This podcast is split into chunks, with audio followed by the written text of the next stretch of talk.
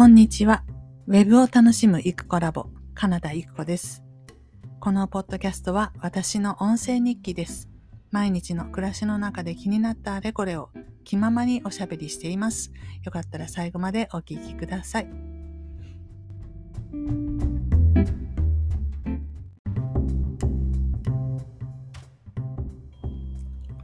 はい、それでは、ポッドキャスト始めていきたいと思います。えー、今日は8月23日水曜日、えー、時間の方が午前11時20分を回ったあたりということで、なんと1ヶ月ぐらいぶりになるようでして、前回配信したのが7月26日だったようなんですけど、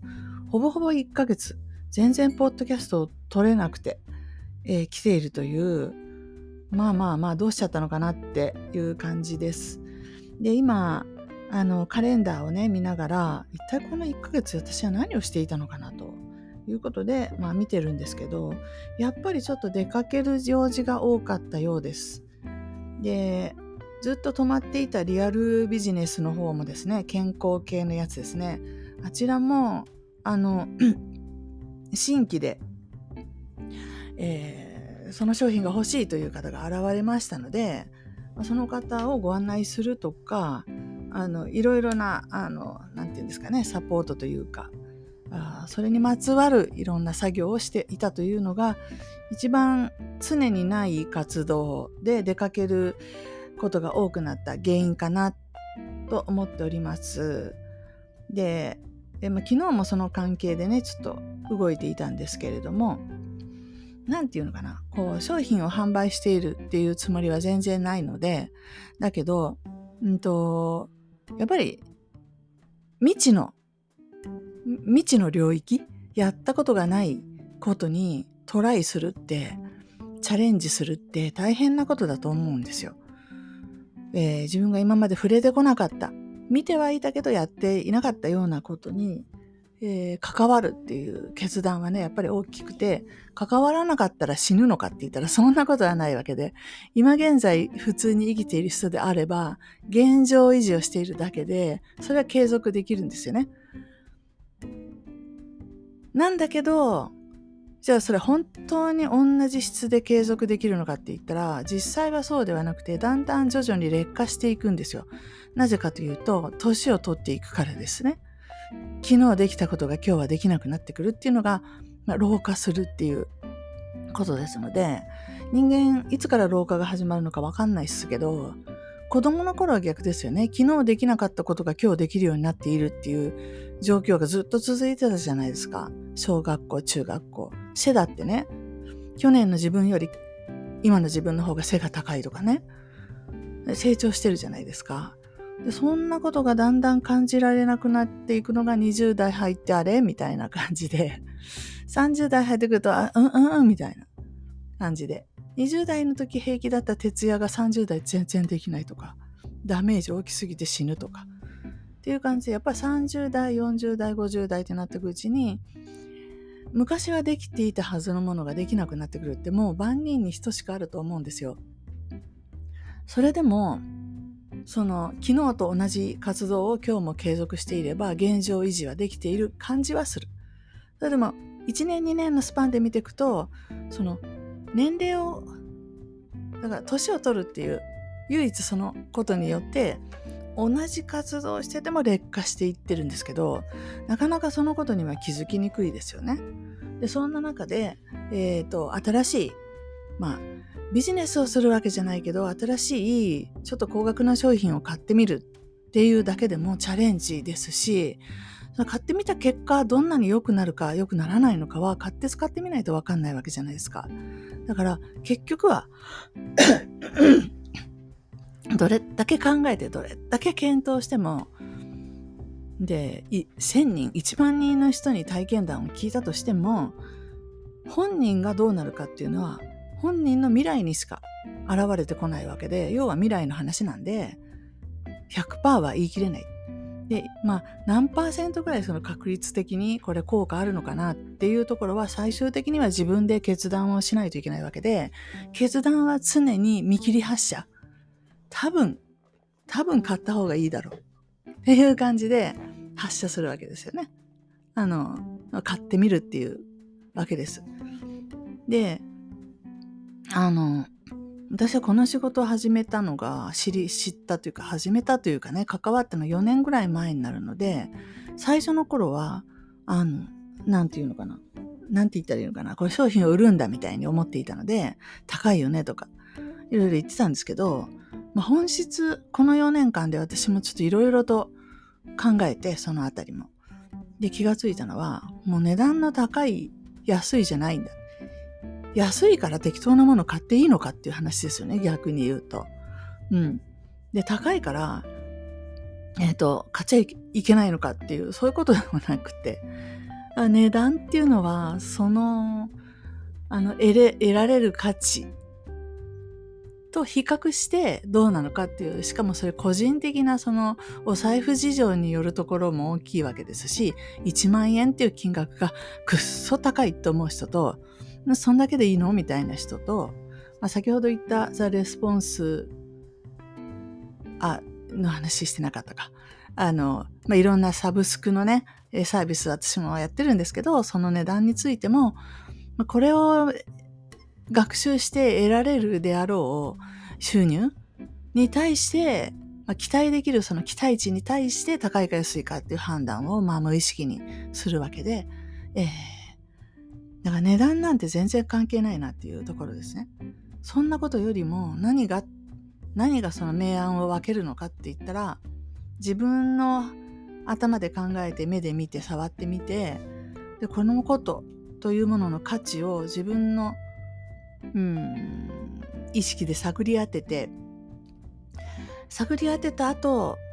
飛び込めるかどうかっていう、もうそこに尽きるなと思って。うん、もうそれしかないし、結局あなたのことは信用できない。この商品がいいってあなたがどれだけ言っても、どうしても信用できないっていう人は飛び込まないわけですし、まあ、信用はするけど私には無理っていう場合もあるけどね。それは信用とどう関わるのか私よくわかりませんけど、とにかくやるやらないはその人のチャレンジする力と性比例するということが、まあ、この4年間で腑に落ちまして、ですので、今回も全然無理には進めないっていうことで、だけど、あの、背中を押すっていうことはするべきだと思うし、もっと言ったら、私、その今月のね、その一件が起きる前から心に決めたんですよ。もう二度と、あできないだの。うんと、あなたにはできるけど私には無理とか。一個さんは、あの、頭がいいから、そういうホームページもできるけど、みたいなやつ？何ですか？頭がいいって。で、私がどれだけの時間をこのことに費やして、調べて、試行錯誤して、トライしてチャレンジして、膨大な時間を投入しているっていうことをみんな知りもせずに、いっこさんは web に詳しいからインターネット何でも知ってるんでしょ？って言ってきたりするんですけど、誤解するのは自由ですけど、私が自分の貴重な人生時間を、あの、人と関わるのにね、費やさねばならなならないのだとしたら、もうそういう人たちと付き合うのやめようって思ったんですよ。まあ、逆に言うと、そうではないと。人生で価値あるものを手に入れようと思ったら、自分で努力するのが当たり前だって。で、努力の中身は、そうやって時間を投入するとか、集中力とかエネルギーをそこに注ぎ込むっていうこともあれば、セミナーを受けるなどのようにお金を投資するっていうことも含まれるし、とにかく自分のできることは100%、120%やりきる。で、その結果として何らかの知識とか、何らかの経験とかが身についてくるわけで、で、それをやる人と、やりもせずに諦める人がいるなっていうことに、この数年間で気がついたんですよ。で、これっていうのは一人の人物が、えー、あることについては頑張るけど、あることについては頑張らないっていうふうに一人の人物が使い分けてることもあるけど、多くの場合、やらない人はいろんなことをやらない。8割9割のことには手を出さない。なって。で、それ1割のこと何？って言ったら、昨日やっていたのと同じことを続けると。で、風だなと思って、これは、万人に等しく与えられた能力ではなくて、頑張れる人と頑張れない人が多分いるんだろうなと。もちろん割合はありますよ。えー、半分ぐらいは頑張れるとかね、えー、全然頑張れないとか、あるいは100%、120%頑張れるとか、人によってその程度は違うと思うんですけど、いずれにしても、あの、頑張れる人と頑張れない人がグラデーションになっているっていうだけのことだなと。だったら、頑張れる人とだけ知り合って、頑張れる人とだけ一緒に仕事をしたり、いろんな活動をした方が良くないっていうか、それしか道はなくないっていうことを最近、この数ヶ月、えー、漠然と思うようになっていたんですね。うん。まあ、以前はそういうふうに人を色分けするのは良くないと考えていてでどんなできないって言ってる人もあの教えてあげたりしたらきっとクリアできるっていうふうになんか考えちゃってたんですよなぜか私。でそのその前提をもとにいろんな勉強会とかを企画してやっていてもう違和感しかないなんでこの人たち頑張らないんだろうってなんで一つの課題を解決せずに次の月もこの次の月も同じ話をしに来るんだろうってわからなかったんですけど、私が立てた前提が間違っていて、みんな等しく頑張れるって思うからそういうことになってたんで、いや、そうじゃなくて、みんな、みんなの頑張れる度合いっていうのは人によって違うんだ。で、ざっくり言うと、頑張れる人とか頑張るのが好きな人と、頑張れない、または頑張ることが嫌いな人というふうに二分されるなっていうのを思うようになったのが、まあ、今年に入ってしばらくしてからですよ。で、まあ、まあそうした時にもうその頑張らない人頑張らない人っていうのを自分の人生に現れないようにしていったらものすごい周りが頑張る人だらけになって私以上に頑張る人がいっぱいいるっていう環境の中に私が入った時私も今以上にもっと頑張れるんじゃないかなって思ったりして、要は上を目指そうっていう気持ちに私自身がね、最近なったんですよ。そう。で、具体的に何をするってことはないんですけど、漠然といろいろ考えてこれからどうやって生きていこうかな、的な。えー、現在62歳で今年9月に63になるわけで、最近じゃあシニアっていうのは65歳以上だそうなんですけど、まあ、シニアと呼ばれようがねどういう分類に入ろうがあの自分でまだ頑張れるって思ってる間は現役だと思うしでも頑張りたい気持ちが本当に昔に比べればね弱まってきているなっていうのをひしひしと感じる中で今年に入ってまあ去年の末からですけどもう一回ウェブでなんかできないかなと思ってペライチのサポーターになってみたりとかまあ、その時点でできそうなことをパタパタとこう手を出して、えー、セミナーなんかもやってみた結果、うーん、ウェブは、ウェブに関わることだから頑張れる人が集まるっていうことじゃないなっていうことが一つ気がついたわけ。やっぱり全然頑張らない人っていうのも来るなって。ただやってほしいだけの人も来るなって。で、そういう人は私全然興味ないなって。って思ったんで、じゃあ、あえて別に Web って限定することもないなって。それよりも、うんと、頑張れる気持ちがあるだけじゃなくって、頑張るっていう行動ができる人、そもそもちっちゃい頃から、なんか知りたいことがあったら自分で調べるとか、聞きに行くとか人に、えー、行動レベルでそういうふうに開拓していくっていうことをうん。で、できない人がいるなんて知らなかったんですよ。本当に。え、みんなしないの？そういうことって。本当に最近になるまで、なんかピンと来てなかったんですね。だからみんな何にも調べずに私に向かってインスタの使い方教えてよとか言うんだって。私がインスタの使い方なんか知ってるわけないじゃないですかって。ねえ私のインスタのフォロワー数見てよって。そんなね。でもそんな見、見もしない。なんか、とにかく一個さんは何でも知ってるんでしょうみたいな。で、私に教えてよってなんで教えなきゃいけない。よくわかんないみたいにして私ブチギレていたんですけど、なるほど。世の中の人の、しかも半数以上、大部分は、頑張らなくって、ただ上から美味しい実が落ちてくるのを待っている人なんだなと。ね、口開けて、あの、わかんないわかんないって言ってたら誰かがポンとこうやってやるんだよって。で、そんな人がこの世に生存しているってことをピンと来てなかったんですけど、いや、現実に生存しているところを見ると、そういう棚ぼたとかで結構生きていけるんだなって。だってみんな生きてますからね。このいい年になるまでね。えー、そうなんだと思って、なんて楽してる人たちかしらと思って、そんな人たちに教えてあげなきゃいけない理由は全然ないけど、もちろんそれがお金になるんだったら、まあ、ビジネスっていうのはそういうところの落差でもってあのお金が儲けれるサービスを作るっていうことだっていうのは理解していますけれどもうん。まあそのお金の話はちょっと一旦置いといて自分が仲間として友達として、うん、チームとして何かやっていくって思った時には絶対に仲間に入ってほしくない人たちだよなっていうふうに思って。うん。そういうふうについに私62歳にして人を色分けするっていうことを学びまして。うん。で、これは本当に Amazon のね、あの商品の評価じゃないですけど、星5つが最高だとして、この人は何パーぐらいかなみたいにして、ランク付けをすべき大事な、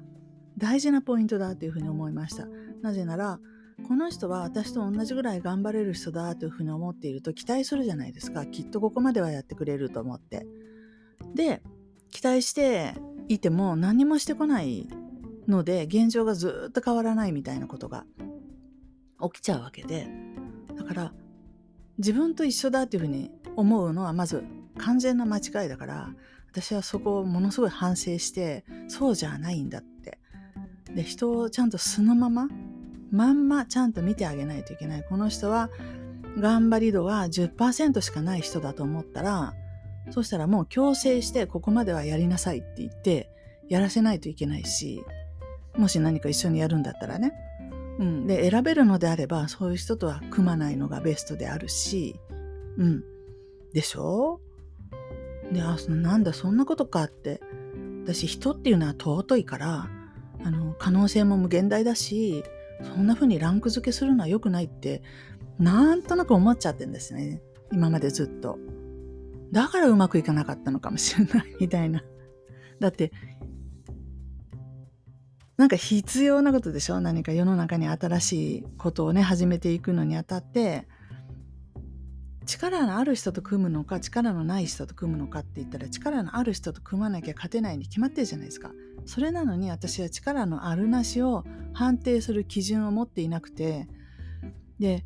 結果あのその力のない人っていうのはダブついてるわけですよ数いっぱいいるし。だから誰からも声かけてもらえずダブついてる人たちっていっぱいいるわけじゃん。でついそういうのを引き寄せちゃっていたんだなと。ね、私のビジネスが大成功しない理由はそれだとは言えませんけれども ねあのたくさんの要素が評価基準があるのだとしたらそのうちの一つは間違いなく周囲の人の協力っていう部分でみんな応援してるよ頑張ってっていう気持ちだけあったってしょうがないんであの行動レベルであるいは知識のでもいい アイデアでも何でもいいなんか役に立つ現実的に役に立つことで協力していただかない限り何の意味もないんで応援してるよっていうんだったらコンシューマーの人でいい要は買ってくれたお客さんでいいじゃなくないですか？応援してもらうんだったら。ね。私が今言っているのはそうじゃなくてこう供給側として一緒に働くっていう一緒に作業をするっていうチームのメンバーとしてそんな役に立たない人たちを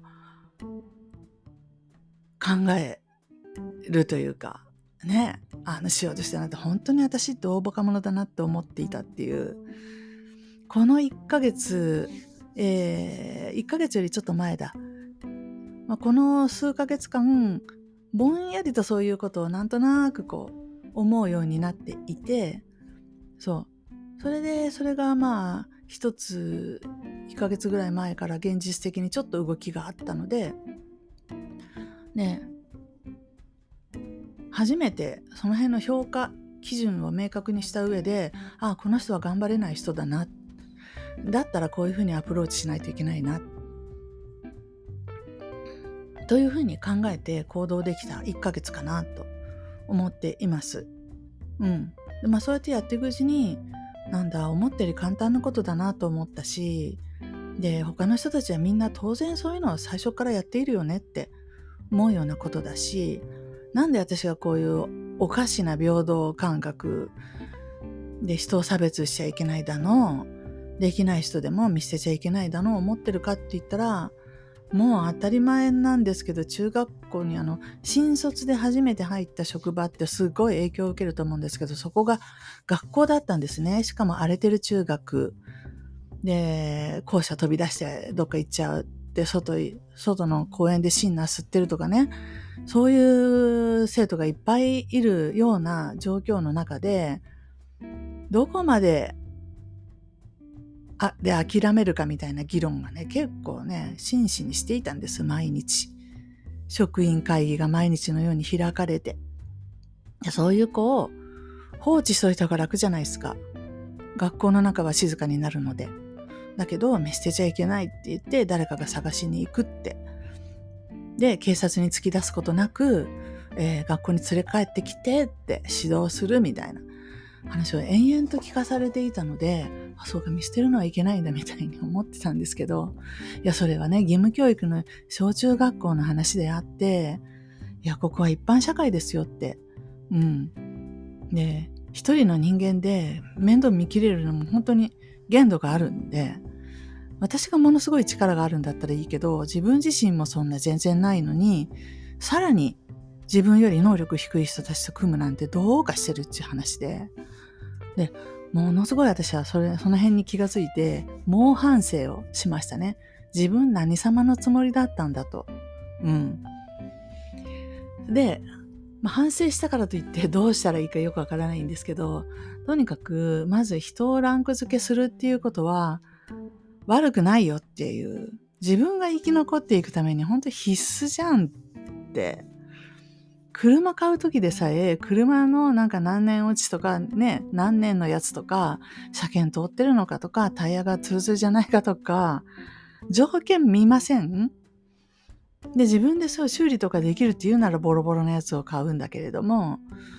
そうじゃなければちゃんと整備されたもの買いますでしょ？安全に乗りたいと思えばね。車でさえそうなのに、人ってもっと、もっともっと存在感がでかくて、何か仕事やら新しいプロジェクトをするのに人を、人しかいないっていう中で、まあ大体のことは私自分一人で発案してるんですけど、あの、だから人いなくてやってることがまあほとんどなんですけど、そうは言っても、周りの人がもうみんなできない人ばっかりだった本当にこれ以上に1ミリも成長できそうにないなっていうことに気がついたっていう、これ裏返して言うと多分本当に今年になってから体調も良くて元気が出て 長いことここ数年仕事せずにブラブラしてたので細々とちょっと頑張りたくなってきたっていうのもあるんですね。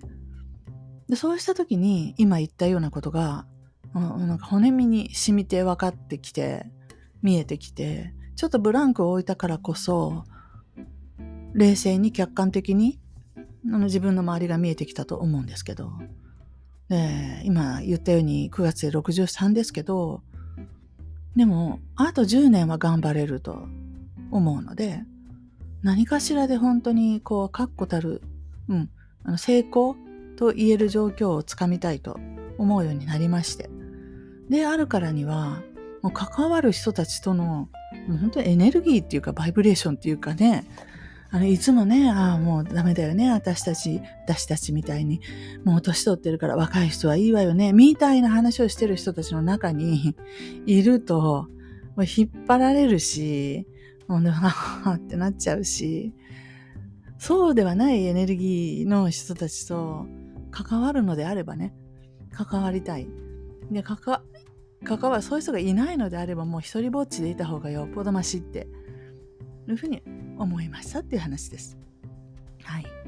ですので、まあ、このちょっと1ヶ月バタバタと、まあ、お盆休みとかもあったしあのリアルであのどっか行ったりしなきゃいけないことが多かったんですけど、まあ、これで9月とか入ってくるとそういう生活のリズムも落ち着いてきますのでそしたらちょっと今何かを新しく始めるっていうことは全く考えていないんですけれどもうんでももう一回まっさらから立て直してもう一回自分に何ができるんだろうっていうのを洗い直してでやるからには成果出すっていうのを決めてやり始めたいなって思っております。そう。だから本当バタバタしすぎて、このポッドキャスト1ヶ月ぶりですけど、なんと、あの、朗読 YouTube まで止まっちゃって、ついに。まあ、お盆ぐらいを境に、まず録音する時間もなくなっちゃって、録音コンテンツあの編集する時間ももうね疲れちゃって編集もできなくなっちゃってこう何週間か今更新が止まってる状態ですよ。うん。でこれどうしていくんだろうっていうこともありつつ、うん、でもやっぱりあのコメコメントでほらこういうの読んでくださいみたいなのがたまたま来るんで著作権的にどうなんだろうって思うようなもの本も多いんですけどもうどうせだったらそういうニーズのある一人でも読んでくれって言ってる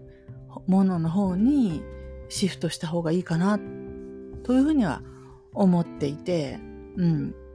で、その、だから読むものも、今読んでるものが読み終わったら違う方向に、えー、していこうかなというふうにちょっと思っていて、うん。まあ、著作権的なことを考えると本当に限られるんですよね。青空文庫とかこういうネット上で公開されているもの OK ってなってるものの中からしか選べないのであのものすごく制約大きいなと思っていてそう、まあ、ちょっとどうしたらいいんだろうねってなんか一工夫がいるよなと今思っているところです。そう全然全然反応がないわけではないのでやめるにはもったいないしさりとてものすごく反応があるわけでも全然ないのでこのままのペースで続けていっても意味はないなって。何か大きなチャレンジをそれこそしないといけないなっていうところに来てるので、まあ、そういうことも含めてとにかくちょっと仕切り直して今までやってることを継続するのであればそういう何て言うんですかね。切り口を変えるとか。で今までやっていないことをやる予定は全然ないですけれども。まあでも自分のそのポリシーというかそういう取り組み方の姿勢みたいなものは明らかに前とは違ってくるはずだよねって思いました。案外案外私本当に20代の前半の先生をしてた頃は 学校内でも12を争う下から数えた方が早いくらいのその能力だったんですね。教師としての能力がね。だから劣等生生活が身に染みちゃったかもしれなくてどんなとこにいても私ができる自分であるっていう気持ちが全然しないんですけどでも62歳までやってきて今パッと周りを見ると周り中では一番できる人だわっていう状況になっているのがいいのか悪いのか分かりませんがまあこのこれからどこかの企業企業に雇われてっていうことが現実的に、まあ、なくなってくる現実の中で、えー、自分一人を頼りにして絶対何事かを一つ成功させてあのその現役引退する前にね 現役引退っていつのことか分かりませんけどとにかくはっきりとこれは成功したねって言えるものを作り上げたいというふうに思っているという今日この頃でございましたはい、えー、本日は以上です